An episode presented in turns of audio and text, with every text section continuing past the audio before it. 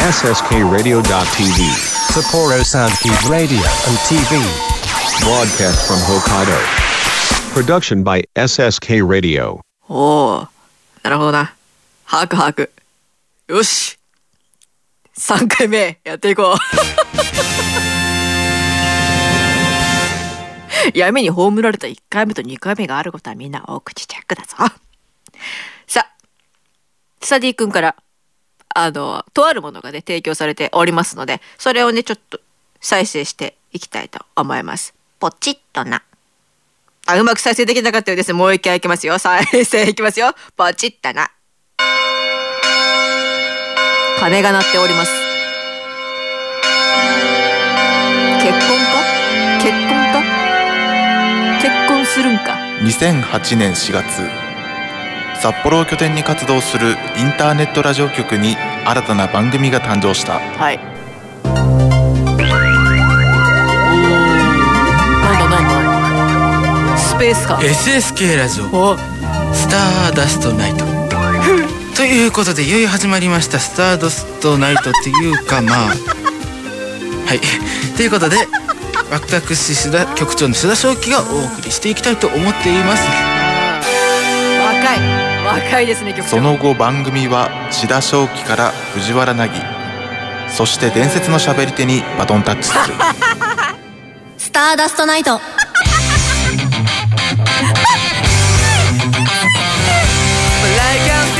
はい違和感を覚えた方正解です。どうもよろずしぎです。今日はスターダストの代打をやってほしいと。いきなりだなとととその当日に言うなみたいなまあ仕方ないけどさとか思ってっていう誕生日の今日収録をしますよ。ちっくしょおい誕生日だったんだね、私。楽しく行こうぜこんにゃろテンション変わってないな。さすがですね。生まれながらのエンターテイナー。あよろずしぎは持ち前のキャラクターを遺憾なく発揮する。生よりあればいいじゃないかっていう話だったらしいんですよ。それなこう色がどんどん濃くなるごとにこうボルテージが上がってと。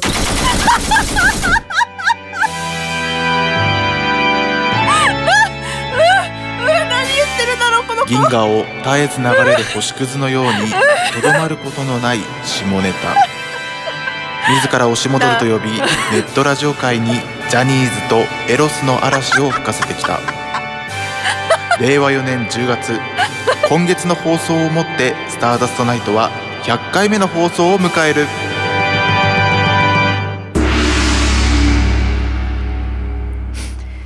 ああーおめでとうございます。何がどんだ？何がどんだ？本当に。あのあれですね。あのあ繰り返し再生になるじゃんじゃじゃあの あのさあのちょっと。いやもうここはもうここは後で言いましょうもうオープニングに行きますよはい、ここでも、オープニングもね、あの、提供があるんですね。あの、多分、音声とね、提供も含めてなんです。これはね、あの、私、あの、先に言っとくね。あの、オープニングの、これからね、タイトルコール、そして提供、で、オープニングトークをするもの？オープニングトークのとこからもちろん空白で、これから喋るからね。うん、これから喋るから。うん。でも BGM がね、いつもみんなが聞いている BGM が入っているから、喋りやすいですよっていう多分きっと粋な計らいなんだろうな、スタティ君。ありがとう。うん、再生しますよ。くそったれ。スターダストナイト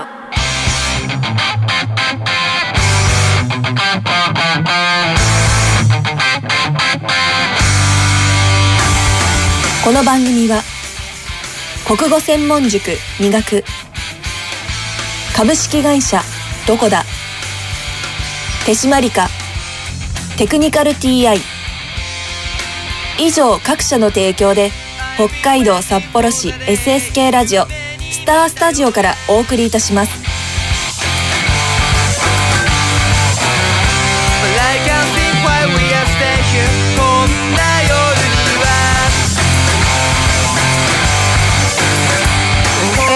から、はい、はい、はい、タジオ収録みたいな感じで自分で今フェードアウトをしてます。フェードアウト？フェードダウン？なんて言ったらいいでしょうかね。音量落としてますけれども。というわけで、なんだっけ？ジャニーズとエロスの旋風を巻き起こしただかなんだかって言われてました。はいどうも。伝説の語り手。よろずしぎでございます。まあねまずまずそのスターダストナイトについて触れましょうか。そう。今日でですねスターダストナイト通算で100回目放送ということになるそうです。おめでとうございます。はいということで。あるんだね。スターダストナイト初代って私ててっきりナギさんだと思ってたの。ずっと。ずっとナギさんだと思ってたんだけど。あ滑舌の悪い。志田少年がいましたね。滑舌の悪い。なんかもごもご喋って始めたてみですみたいな。まあおそらく本当に始めたてなんでしょうけど。若いねなんか。喋り方ともまあ喋り方もあるけどあんま声とかはあまり変わってなかったかな。多少高いのかなぐらいだけど。まあもうここ23年コロナ禍以前より私はあまり局長の声を聞いていないので。あでもそんなに顔出なかったかな。私もそんな顔出なかったかなと思うんだけど。あのさここから文句です。あの ここから文句ですよ。あのすごいね。あのスタースタースタースターダストナイトの歴史を感じる作り方であった。それはすごくいいと思う。うん。あ局長だったんだなまあ、なぎさんの喋りが入らなかったのちょっと残念でしたけれども。まあいろいろ事情があるのかな？わからないですけど。で私が入ってきたと。多分その最初の音源誕生日のわーいっつってるのは多分初めての歌間だったのかな？ちょっとそこの音源のあれは分かんないんだけど何回かやってるからねもうね。それで私に渡ってきたから。だから誕生日だったんだね。かわいそうにね。いつだったんだろう一番最初って。でも高校の時だからまあ17とかでしょ？やだ。10年も前なの？怖っ。いやそれだけ長くやってるし長く在籍しててしてしまったってことだね。うん。悲しいな。同時にですよ。これは誰の指示ですか？スタディ君。君の意思かい？それとも局長の指示かい？それでそれによっては怒りの矛先がちょっと向かうのか変わりますけどどっちもあの共犯だっていうところできっとねこの音源を作って局長が何のチェックもしないわけがないと思うのでもう私は共犯だと思っています。共犯じゃなければスタディ君君の罪はかなり重いぞと。しかも何のトークをしていたんだ私は。大丈夫？これセンシティブ的ななんか P とかすごいなんかしばらくお待ちくださいみたいなさそういう入ってこない？大丈夫そう？私的にはすごいアートだと思ったんだけど。あの笑い声でかき消そうと頑張ったんだけど、まあ、ここもきっとねスタディー君の編集でちょっと音が下がってる可能性があるので私の笑い声ではかき消せなかった事実も多分あると思います。あれは何？何話したの？したことねえだろって。何のカミングアウトいらんってそんなカミングアウト真面目なんですよ。うん。真面目なんです私は。はい。はいまあそんな感じですね。スターダストナイト通算100回目ということで先に言っておきます。今日はよろずミストお休みです。なので今回は100回目の記念の放送バージョンの内容でなっております。まあフリートークは変わらずにやるんですけれどもまあお祝いのコメントだったりっていうのがねあるらしいのでそれを聞いたりしていこうと思っております。そんな感じで、えー、最高のそして最低の出だしになりました「スターダストナイト」通算100回目放送やっていきたいと思います。あ音が下がってしまった。こんなところではフェードアウトうん？フェードを上げて終わることができませんよねもうちょっと盛り上がったから終わりましょうか。タイミングを測ろうとしている。これ大変だね。これ音があるからと喋ってられるけど音なかったらもうここでやめてるからね。うん。てか喋りすぎるね。予定の2分越してるんだけど大丈夫そう？もうねあのこれテイク3なんだけどあの一回パソコンがねなんかちょっとごめんね。シャットダウンっていうか再起動するからメンゴスミントみたいなこと言われたの。はあみたいなだからもう今日はね原稿を書く気力もありませんでした。ポンポン。まあ大して書くこともないんですけどね。ポンポン。みたいな感じで。あーひどいね。さあそんな感じでちょっと盛り上がってきたからここで。次フリートークに行きたいと思います。では通算100回目放送どうぞ。お付き合いください。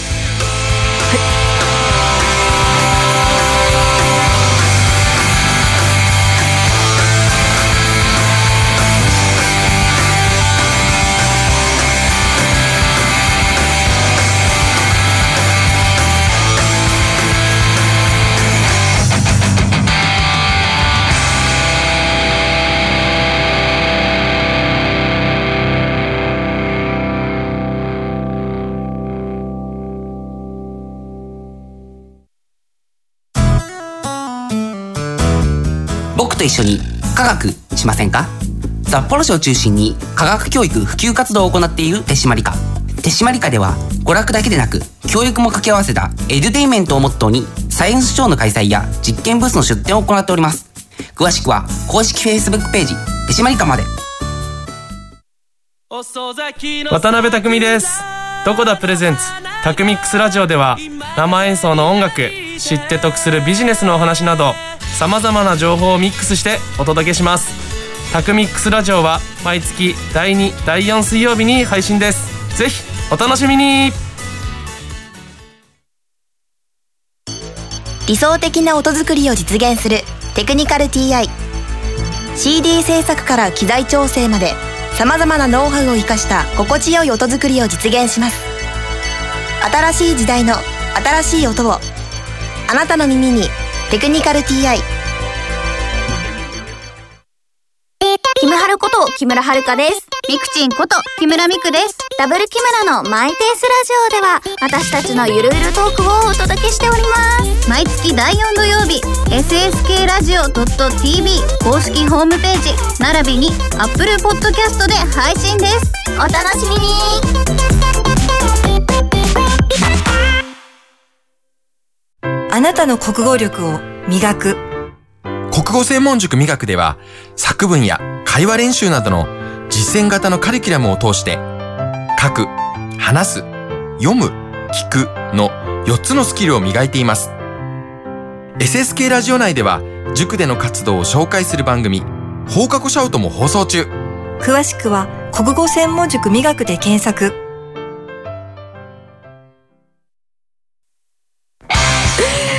何喋ればいいかな何がいいかな。でもこれ考えたら喋っていいパティン。おっぱい。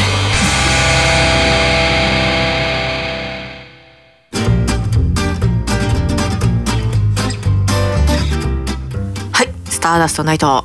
フリートークのお時間でございます。はい。あ私はタイマーをセットするのを忘れましたね。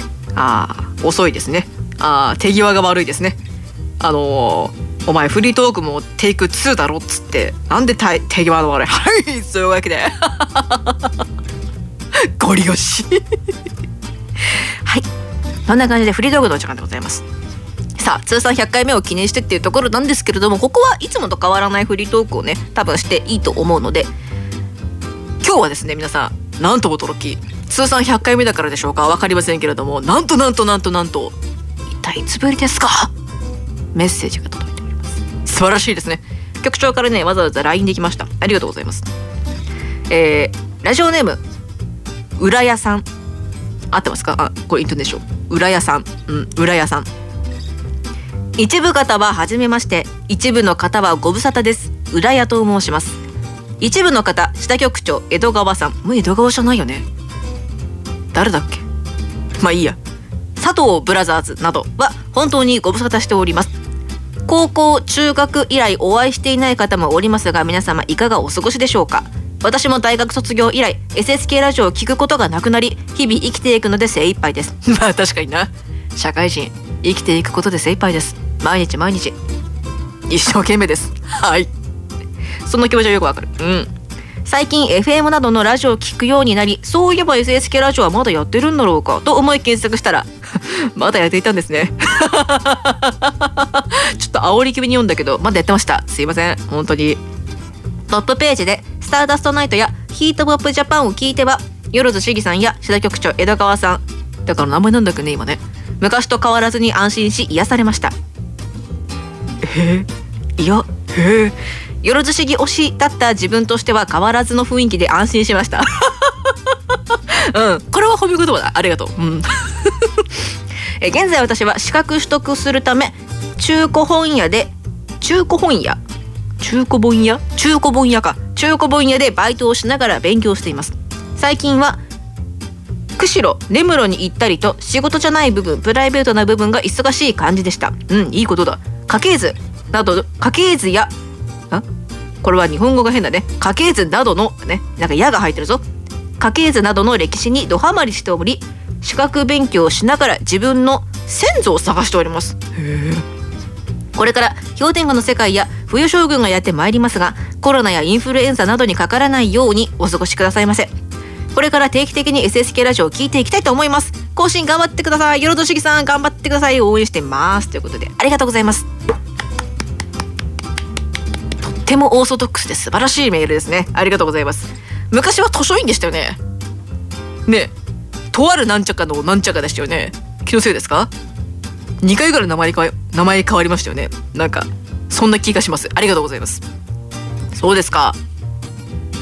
中古本屋で働いてるんだ。いわゆるブックオフとかそういうことですよね。チェーンじゃなかったらまあいろいろあるだろうけど。へえ本屋さんか。大変だね。重そうだね。っぱ本ってさ当たり前だけど重いじゃん。それをさ日々売りに来てる人がいてさそれを日々値段つけたりとかして陳列してとかしてるわけでしょ？いや大変だよ。あれはねあの本屋ってね一定数身長がないと無理だと思うんだよね。これ何の話？まあいいや。あのー、なんだろう。本屋によってはさ高い本棚があるじゃん。低いところもあるけどさ店舗によってはさ。高いところってさマジ150センチ以下はさあのはしごがないと生きていけないのよ。生きていけないのよ。だから取れな取れないのよ。だから仕事になんかなんねえのよ。あすごいと思うよ。本屋で働いてる人。何の話？まあいいや。久々にね聞いてくれてありがとうございます。本当に。ね。大学以来聞くことがなかったのに。ふと検索してみたらまだやってたぞこいつらと。ね長いこと息してますよ。本当に。ありがとうございます。頑張ってます。はい。なるほど。ありがとうございました。ねよろず主義推しってねちゃんと言ってくれました。覚えてますよ。うん。あのよろず主義推しはねあの数少ないんですよ。わかんない。わかんない。もうちょっといるのかもしれないけど数少ないんですよ。うん。どいつもこいつもキャラが濃いからよく覚えてます。どいつもこいつもっていう言葉じゃないけどね。ありがとうございます本当に。久しぶりのメールでしたね。ありがとうございます。本当に。はいはい。いや嬉しいね。嬉しいよ。こうやってメールくれるのはやっぱね嬉しいあ聞いてくれる人ってやっぱりちゃんといるんだなって。なんかこう安心できる。うん。いるかいないんだか分かんないからさ。あもう局長とかもさなんか言わないからさ。言わなくていいんだけどさ。あの言わないから。分かんないんだよね。どれだけの人が聞いてるのかとか全体的にとか。まあ局長はもちろん把握してるし多分江戸川？元江戸川さん？なんていうの？今なんていうのあの人？元江戸川さんでいいか？うん。まあ江戸川でいいか。江戸川もね多分知ってるとは思うんだけど。あまりねこっちに情報が流れてこないし、まあ、聞いたら答えてくれるんだろうけどまあ別にそんなに続けられてるってことはきっとなんかまあ需要があるんでしょうね。うん。って思ってるんではい。そんな感じで。でここフリートークなんであの最近やった本当にお前やばいんじゃないかっていうやらかしがありまして。あの私ね最近今年のうんと本当に春先ぐらいかな？夏手前ぐらいにあのいつも私がずっと通ってるところとは別のあの脱毛のね顔だけやれないやれてないので今のプランだと。だから顔だけのプランが組めるところのあの脱毛にね通ってるんですよ。なんと2個通い。いやリッチ。やってることはリッチ。でもバカみたいな感じだけど。全身をね含めてやれればよかったんだけど。まあ私がやりたかったやりたかったっていうか望んでたそのなんだろう契約内容というかなんだろう。回数制限がないのが良かったんだよね。結局無期限無制限っていうのが良かったので。だってさ今はいいよ。続けてられるうちはさこう聞けば聞いてちゃんと定期的に通ってれば毛っていうのは抑毛とかされてって生えなくなる。見えにくくなる。薄くなるっていう効果がねあるけれども例えばよ。この人生で妊娠しました。出産しましたってなったらやっぱねなんか何かしら 失礼。何かしら体質って変わるらしいよ。例えば声が低くなったりなんだりとか結構それは声優さんの林原めぐみさんとかもねあのよく言ってますけど。声帯が声が変わるとか。あとはまあ単純にこれは多分みんな共通なのかな。産後の抜け毛がひどいとか。髪の毛のね。とか体毛が濃くなったとか。薄くなったとか。うちの母ちゃんはなんか冷え性が治ったらしいけど。なんでやねんと思うけど。治ったらしいんだ。だからその体調の変化が絶対訪れるわけじゃん。何かしら。でそこに毛がねまだ生えてきちまったっていうもんだったら。お元気にねお元気に生えてきてしまったら回数制限だったら通えないじゃない。だから私は無制限を選んでるわけですよ、まあ、その話は置いといて。でその新しいサロンの方に通ってもう全体でもう45回通い終わってて確か。結構もうちょっと行ってんのかな？あでも45回か。うん45回ですね。456789あそうだね。56回。56回目ぐらいなんだけどもあの部屋に入ってまあ私は顔だけだから着替えがないんだけどあの荷物置いてで台にね乗るからまあどこの病院でもそうだけどさ絶対スリッパに履き替えるじゃない。まあ普通の病院だったらもう玄関で履き替えるけどサロンとかだと部屋の中で靴を履き替える。まあ履き替える必要はほ,、まあ、ほとんどないとは思うんだけど私はあまり気にしないから。でも外靴からそのスリッパに一応ね変えるんだけど。でまあほんのちょっとの距離ただスリッパを履いてそこの踏み台みたいな昇降台に乗ってよいしょって乗るんだ。施術施術台に。で施術が噛んだね。施術が終わりました。で、まあ、着替えがないんでちょっと身支度とかして出てでそこのサロンはこれ言ったら分かるのかな？分かるかもしれない分かんないんだけどあの一回自分が退出したらその担当してくれた人がお部屋に忘れ物がないか確認してきますねって言われてで確認してもらって「なかったですよありがとうございました」って言って帰るのね。で一回はなんか電気シェーバーを忘れちゃってそれに気づかないで私もう下に外出ちゃっててでも信号待ちしてたから後から追ってきた店員さんが「あすいませんシェーバーが」って言われて「ああすいませんありがとうございます」みたいな、まあ、シェーバーの忘れ物ぐらいだったらまあまあまあまあまあまあまあものだからね。仕方ない。カバンに入れ忘れちゃったからね。うん。それはね仕方ないよ。出したことは覚えてますよ。もちろん。でもあまり使われないからさ。基本的にちゃんと沿ってきてたら使われることがないからね。ただびっくり。この前「お部屋見てきますね」って言われて私座ってます待合室で。そしたら、まあ、他のお客さんもいるのよ。でもちろん店員さんもいるのよ。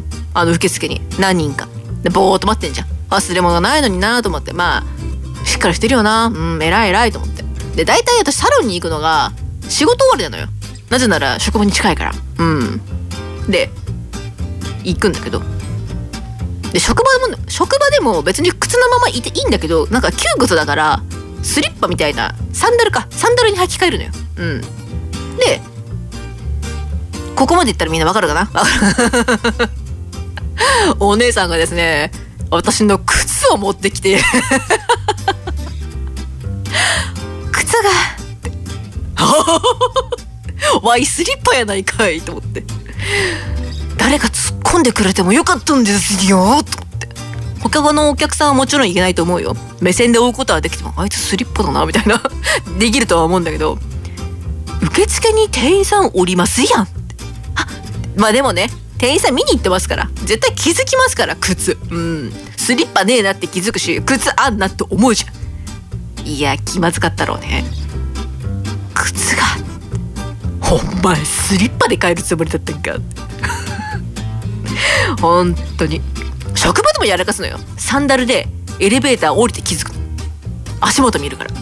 それまで足元見ないんかいと思うけど慣れちゃうのよ。もう8時間そのスリッパじゃないや。サンダルだと。で「はっ靴!」ってなってまた上に戻って履き替えて帰るんだけど。夏場だったらワンチャンサンダルでも帰れるけどとか思うけど冬場にねよくやらかす。足全然違くないみたいな。寒くないの？サンダルみたいな。でも帰るのよ。帰りそうになるのよ。誰も言ってくんないのよ。当たり前か。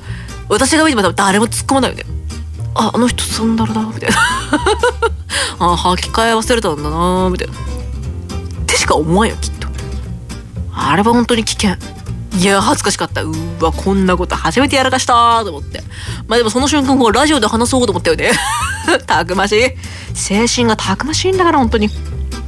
あこれはすごい。今日なんかねいつも実は30分番組でしこの番組って。でもなんか45分なんだって今日。今回は。うん。でスペシャルメッセージが後であるんだけどそんなに時間もなかったからもうちょっと話そうかな。つったって話すことないんだけどあの最近ねあのあのこれはただ単にた本当に単純に愚痴になるんだけどごめんね本当に。私はね本当に心に決めた。ラジオのメンバーの中では誰よりも早く次のステップに進みたいなって思った。それはあの人生のね結婚とか出産とか離婚を除くね、うん、悲しいことを除くこと。結婚出産。絶対にラジオのメンバーだけには抜かれたくないって思った。フラグじゃないよ。フラグじゃないよ江戸川くん今可能性があるのは君しかいないけどわかんない。他のメンバーのその事情を知らないからあれだけど。おそらく局長はいないでしょうだって。うんわかんないけど。うん。女の子はいいよ。女の子は大丈夫です。幸せになってください。はい。一刻も早く幸せにおなり。うんいいんです。全然。いいんだ。いいんだけどさ。対に絶対にこいつらには抜かされんっていう気持ちだけはね今ねすごく強くある。なんでかっていうとこれ私これラジオの時に話してんのかな？あんまり記憶いないんだけどその話してたかどうかっていう記憶。でも多分ねどっかでは話してると思うんだ。私の中の人生の黒歴史っていうものが一番大きくあるのが高校の時の恋愛なんだよね。うん。多分これ話してると思う。どっかかんかで。みんなあの思い出せなくていいよ。あのあそんなことあったのなぐらいに聞いてくれればいいんだけど別に何されたわけでもないのよ。ひどいことされたわけでもないのよ。ただ単にあのーほうれん草をされなかったって感じ？うん。あのまあそうはなくていいよ別に。ほうは欲しかったのよ。報告は欲しかったのよ。うん。私があなたのこと好きって私があなたを好きって知ってますよねあなたは。であなたはそのグループ内で仲良かったメンツの一人と付き合いましたよね。あなたもそうよって。なぜ言わない？なぜ事後報告？いや事後報告でもまあいいっちゃいいのよ。なんだろうなタイミング？言い方？こっちうやむやにされたまんまそっちと付き合うっていうどういう神経してんのかなっていう。ほうれん草って大事だよねっていう。そういうね怒りに狂った時期があって。一時期ねダークサイドに落ちたんですよ。うん。高校の卒業式なんか最悪だったね。そいつらが挨拶してきたんだっけな。卒業最後にみたいな。もう会わなくなっちゃうからみたいな。会いたくもねえけどみたいな。私がね私が会いたくもねえけどみたいな。ペッと思ってそんなね思い出がある人たちにのこれは前も話したのかな。これは前回ぐらいで話してたかなちょっと分かんないんだけど全部分かんないね。何話してたか分かんないんだよね。その黒歴史のね男と女がいるわけですよ。で女が共通の友人のツイッターで結婚しましたっていう写真が上がってて最初誰だか分かんなかったのマジで。顔見ても分かんなくてなんか変わりすぎてて。髪色とかそういうものの話以前なのかな。髪型も雰囲気は全部変わってて誰だかマジで分かんなかったの。でも結果そいつだってことが分かって「おーって。おめでとう!」と思ったけどまあなんかもうねもうほとぼりも冷めてんのは当たり前だけど。何年経ってんのって思ってんの？何年経ったと思ってんだって感じなんだけどほとぼりは冷めてんの。何の気持ちもないの。もう解決した？解決した？まあなんだろう。まあ消化した？一旦消化できたのよ。で、まあ、この結婚の写真見てああおめでとうございますって思ったの。でこの前なんか LINE のトーク履歴みたいなのを探してて、まあ、結局そのトーク履歴は削除しちゃってたからあのダメだったんだけど、まあ、そのそれはいいや。で下の方に行くとねあの履歴が残ってるじゃない？トーク履歴の部屋が。で基本的にあまり消さないのね。残してるって見ないし上に出てくるものしかやり取りしないからさいいんだけど下の方に行くとさそいつがいるわけよその男が。で前のトップ画面がなんか何だったんだかな。なんか鍋みたいな。なんか何でもない。顔でもない。キャラクターでもない。ただの写真みたいな。なんか鍋だったと思うんだよ多分ね。覚えじゃないけど。なんか風風景画ってほんと写真の切り抜きって感じだったんだよね。でもそれがなんか一風変わっててなんか肌色が見えるぞと。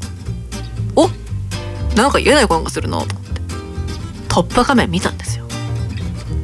お揃いの時計して指輪してそこだけ？そこだけの？トップが？うっぜーと思って。これただのひがみなマジで醜いひがみなんだけどうっぜーと思って。奥さん指きれいと思って。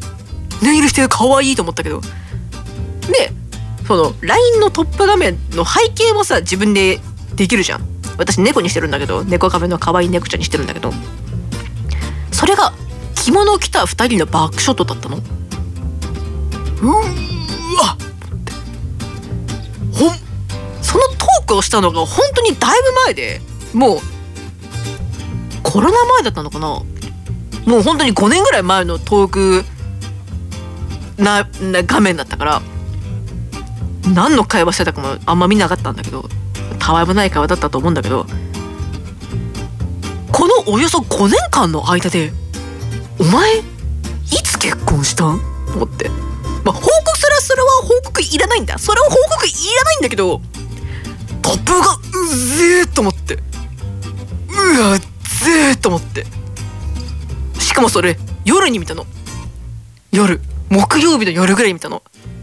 うわってなんこいつと。何年付き合ったか知らねえし相手も何もかも知らないけどまあ割と背が高い奥さんなんだなってことは分かったんだ写真で。うん。そんな身長差がなかったから。背高い奥さんなんだなと思ったけどあいつがやってるってことがすっごい腹立つんだよ多分ね友達がやってる分、ね、女の子の友達とか他の男友達とかがやってる分には「あ結婚したんだおめでとう」とか「あみんなするよねうんうん」みたいな「あ新しい名字うわかっこいいな」とかってしか思わないんだ全然「いやなるなる結婚するよねおめでとう」みたいな。もうありとあらゆる友達が結婚してるわけ。それは別にいいの。だって適齢期だから。それ仕方ないよ。だってもう30だもん。ねえわかるよ。ただお前に抜かれるとは思わなかった。もちろん結婚ってさ抜く抜かないとか勝ち負けじゃないのは分かってるよ。分かってるんだけどさ。なんかこう釈然としない気持ち？なぜお前が私より幸せになってるんだっていうその本当に単純なひがみ？なんて人間って醜いんでしょうね。本当にお前だけには絶対曲げねえみたいな。お前よりは絶対幸せになるからなみたいな。気持ちでどこかいた部分はもちろんあるよ。うー本当にあいつなんあいつなんかと付き合わなくて本当に良かったなとか。私今幸せですよって。見せつけるわけじゃないし勝ち負けを図るわけでもないよ今の今付き合ってること自体が。じゃないけど単純に絶対こいつよりは幸せになってる自信はあるっていうなんだろうね。変な自信みたいなのあったのよ。まあその自信を持つことは間違いじゃないよ。自分が今一番幸せですって思うことは大事。自己肯定感を高めていこう。それはわかるんだ。ただ。ただあいつら二人に抜かされたっていう事実だけが私の心を深く傷つけております。だからといってそれを彼氏に言うわけにもいかないでしょ。昔好きだった男が先に結婚してましたなんて。黒歴史があることは話してます。けどもそいつがいやそいつらが私より先に結婚していましたなんていうことを言ってどうするのと。プレッシャーでしかないよ。嫌な気持ちにしかさせません。そっかそっか嫌だったねって。慰められるのがお家です。でどうすんの？ってなるけどどうしようもねえじゃんって。だってタイミングってそれぞれじゃん。って思って。勘九郎じゃんみたいな。一昨日くらいからハマってる勘九郎なんだけど。昨日か。昨日からハマってる勘九郎なんだけど。まあ、仕方ないじゃんと思って。だからもうねここで言うことによって消化させようと思って。本当に、はあ、っていうことがあったから私は絶対にラジオメンバーの中では全員同級生だよ。だって。ねどうしようもない奴らしかいないんだからさ。抜かされたくねえなっていうかこいつらより先に行きたいなーっていう気持ちはねずっとあるんだけどさ。怖えんだよな江戸川。あいつポンポン行くじゃん。軽いからポンポン行くじゃん。だから怖いんだよなあいつ。怖いんだよ。まあ抜かされたら仕方ないとは思うんだけどあのー、幸せになってほしくないなーって。最低な発言した今。いや嘘だよ。なってほしいよ幸せに。いろいろあったからね君も。みんな。いろいろあったから。いろいろあったから幸せになってほしいです。はい。あの別に番組のタイトル名を言ってないジングル？すごい上手な編集してるなと思って。腹立つわと思って。上手なことしとんのこいつと思って。楽しかったんだろうなきっとと思って。ネタの宝庫だもんなと思って。いろいろね作ろうと思ったらもっと作れると思うんだよね。作らなくていいけど全然。それは何とも言えない。なぜなら予定は未定だからというところ。スターダストナイト。そんな感じで。一回ねここでちょっと落ち着こう。あの今週の。血液型占い。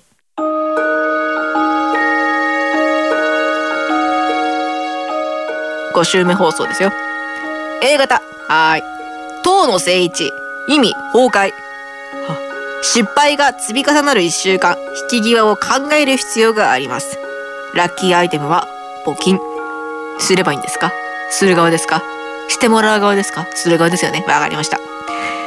B 型。8本の棒の聖一すごいね。何それ？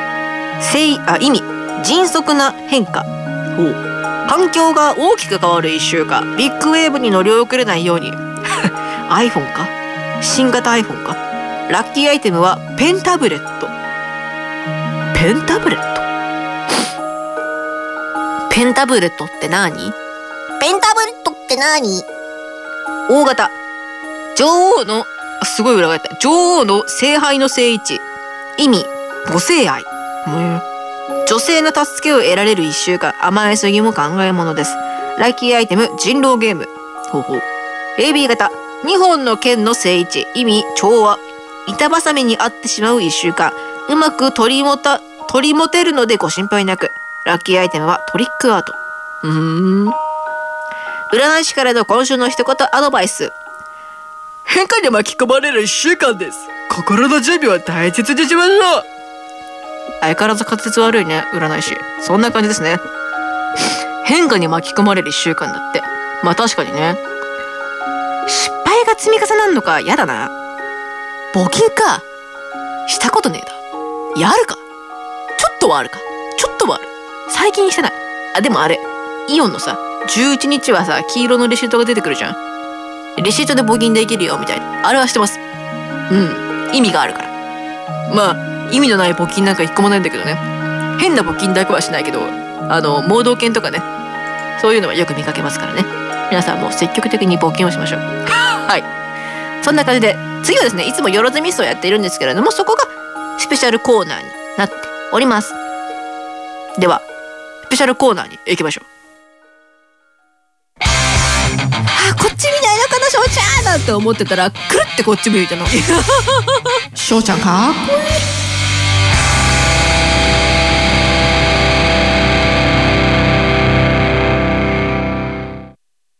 さあスペシャルメッセージです、えーずっと喋りすぎていてとてもうるさくて近隣に迷惑をかけているんじゃないかと不安になっておりますが読みますよ。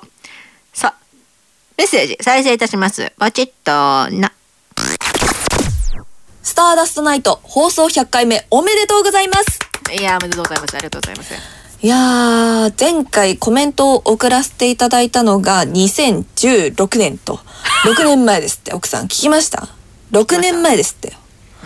あの時はですね、あの、T ガールズのヒートポップジャパンデラックスが、まあ、クリスマス限定ですけども、あの復活っていうことで、はいはいはい。文章のみでのお祝いとさせていただきました。で、今回はスターダストナイト100回目記念っていうことで、あの、ボイスコメントの方を送らせていただきます。まああの局長からこうやってお声掛けをいただいてるおかげでこうした節目にお祝いできることを大変喜ばしく思っております、局長ありがとうございます。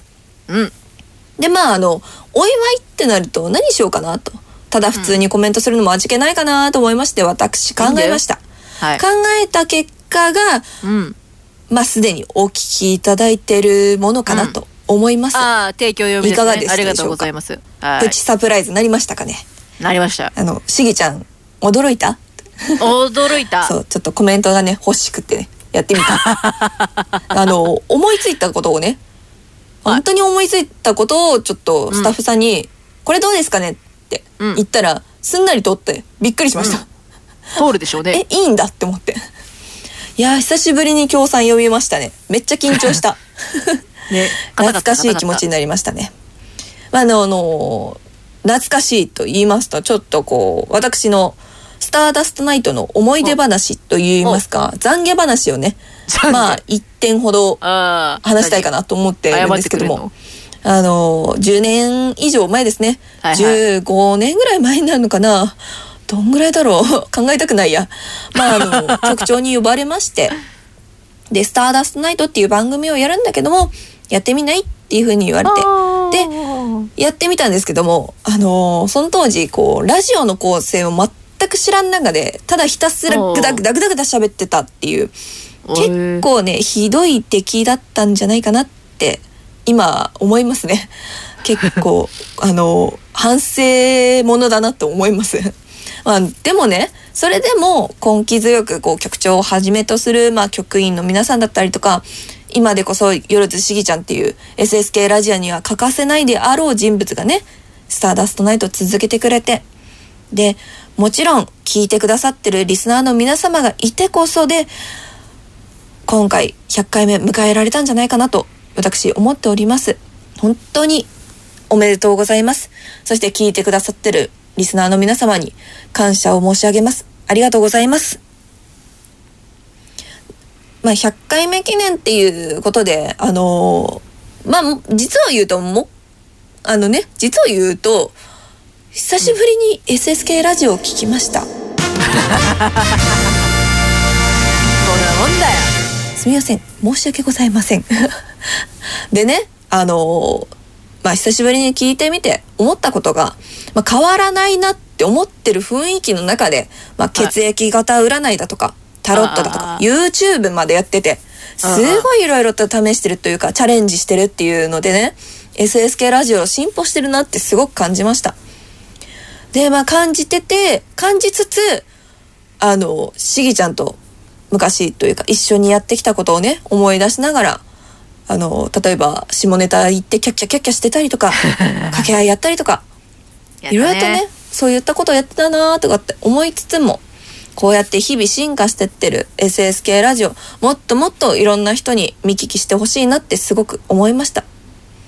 これからもこのスターダストナイト愛されて長く続いていくように応援しております。うん。あの、リスナーの皆様も今後とも何卒、何卒スターダストナイトをよろしくお願いいたします。うん。ではでは、これにて失礼します。今は一般人になりました。藤原凪より。一般人は嘘じゃない？いや、一般人なのかな？もう、一般人なのか？あれ？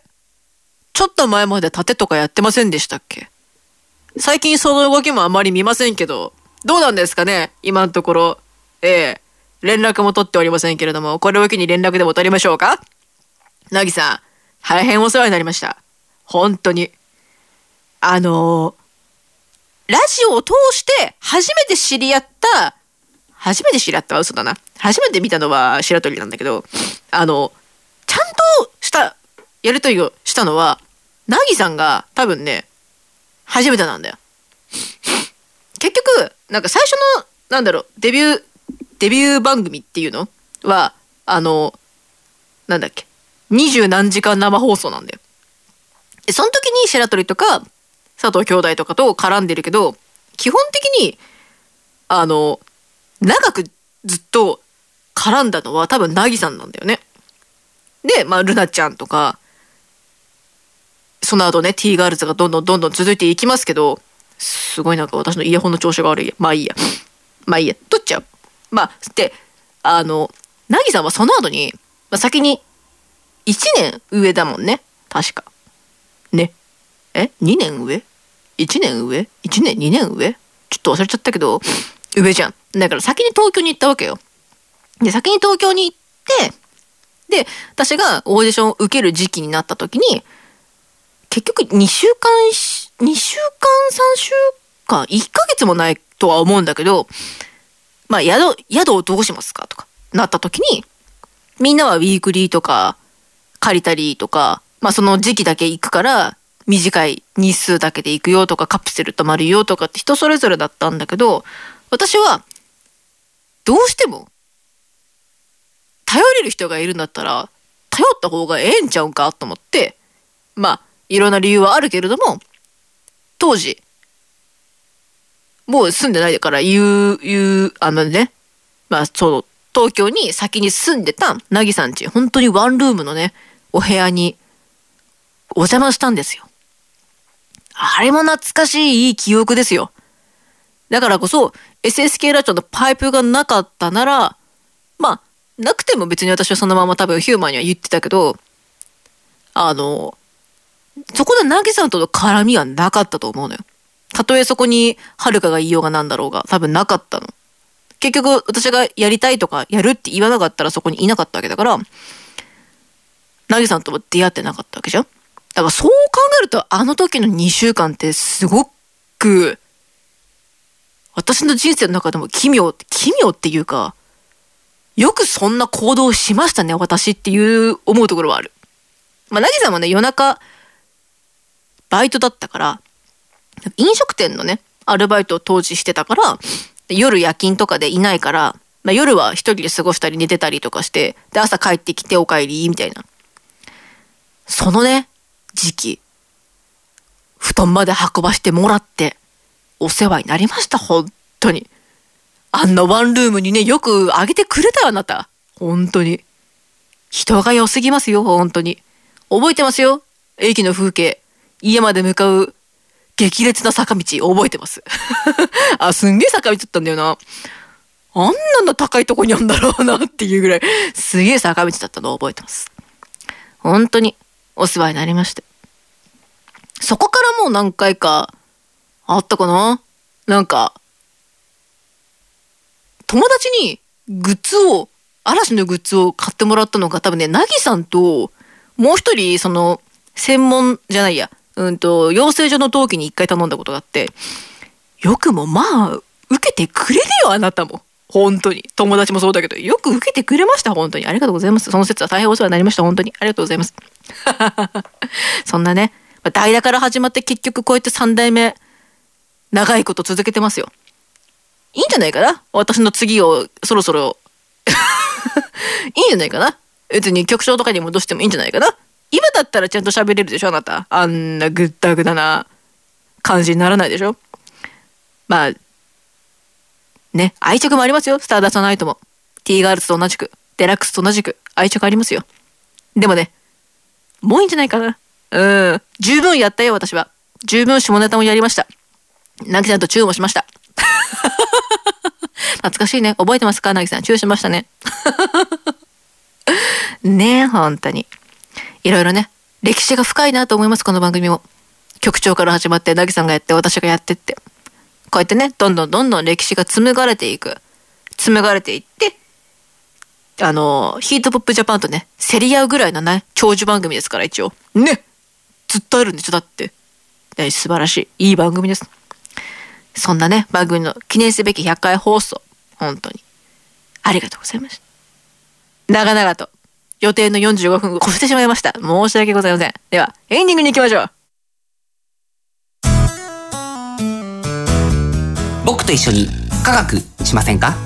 札幌市を中心に科学教育普及活動を行っている手締まり課手締まり課では娯楽だけでなく教育も掛け合わせたエデュテイメントをモットーにサイエンスショーの開催や実験ブースの出展を行っております詳しくは公式 Facebook ページ手締まり課まで渡辺匠です。どこだプレゼンツ。タクミックスラジオでは生演奏の音楽知って得するビジネスのお話などさまざまな情報をミックスしてお届けします。タクミックスラジオは毎月第2第4水曜日に配信です。ぜひお楽しみに。理想的な音作りを実現するテクニカル TI CD 制作から機材調整までさまざまなノウハウを生かした心地よい音作りを実現します。新しい時代の新しい音をあなたの耳に「テクニカル TI」キムハルコ木村遥です。みくちんこと木村みくです。ダブル木村のマイペースラジオでは私たちのゆるゆるトークをお届けしております。毎月第4土曜日、SSK ラジオ .tv 公式ホームページ、並びに Apple Podcast で配信です。お楽しみに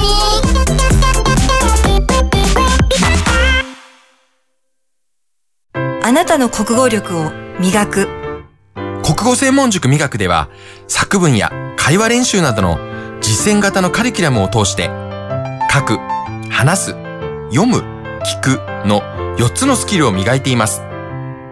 SSK ラジオ内では塾での活動を紹介する番組放課後シャウトも放送中。詳しくは国語専門塾磨くで検索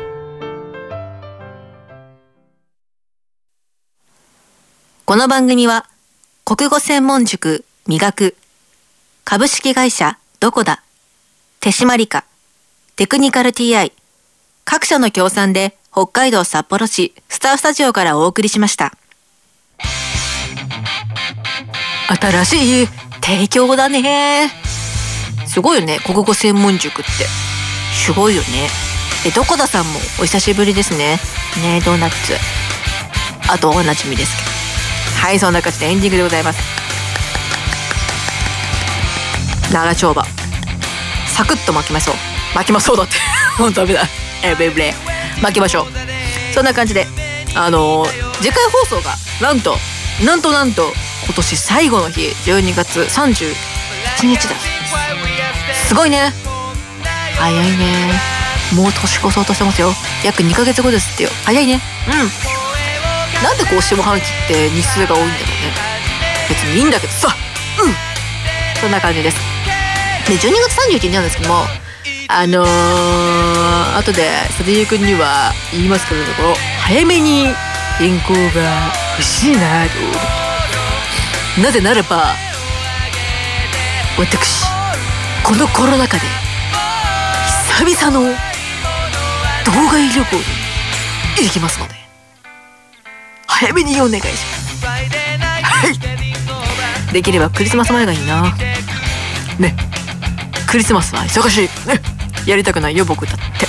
うん。でも早いね。もう今年終わろうとしてんじゃん。もう怖いわ。本当に。さあそんな感じで今年最後の次の放送で。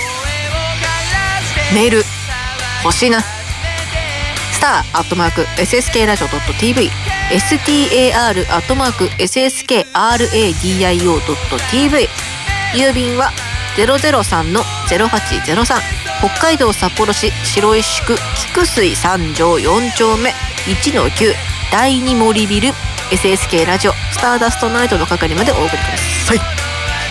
そんな感じで今年1年締めくくるのがなんとスターダストナイト。101回目の放送が記念すべき。はい。グダグダ。来月のね来月ないですよバーカうん次の放送の時にはよろずミスト通常通りありますよ。ちゃんと何読むか考えておきましょう。はい。そんな感じで皆さん。ほんとね寒くなってくる。本当に寒くなってきますから。あのいろいろね家計を圧迫しますしますよ。